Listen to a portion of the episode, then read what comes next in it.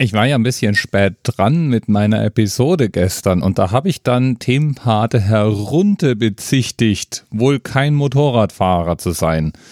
Ja, ja, da hätte ich ja nur noch eine Zeile weiter gucken müssen im Themenpatensheet. Da steht nämlich, dass er sehr wohl Motorradfahrer ist. Herunter fährt auch ein richtiges Schmuckstück. Eine Triumph Daytona 955. Und da versteht man dann auch gleich, warum er die Frage stellt, wofür man eigentlich 300 km/h fahren muss.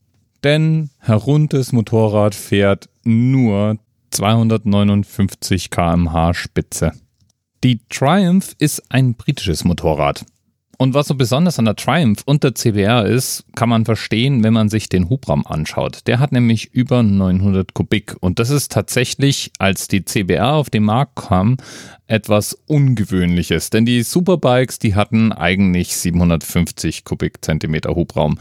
Und die wirklich brachialen hatten dann Tausender und aufwärts, waren aber dann irgendwie auch nicht mehr ganz so wendig und etwas größer.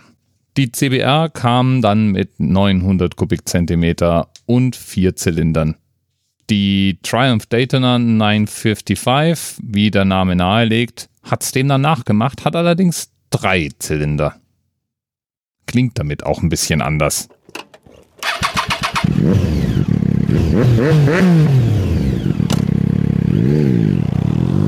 Ich sag dir was. Ich könnte locker einen Podcast machen, in dem ich nur irgendwelche Motorengeräusche abspiele.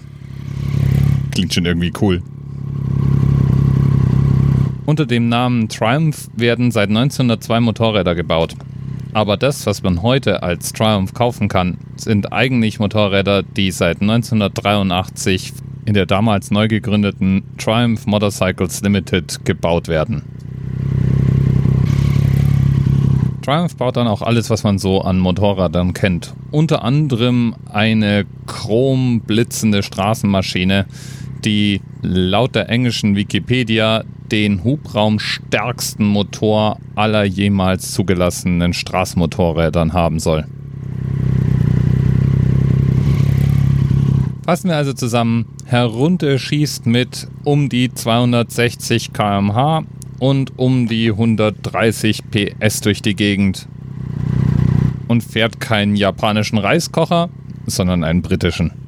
Asche auf mein Haupt. Und vielen Dank für eine zweite Gelegenheit, Motorensound einzuspielen. Besonders wenn es so cooler ist. Bis bald. TMRS 10, 9, 8. The experience of 47 individual medical officers. Was hier über die Geheimzahl der Illuminaten steht. Die 23. Und die 5. Wieso die 5? Die 5 ist die Quersumme von der 23.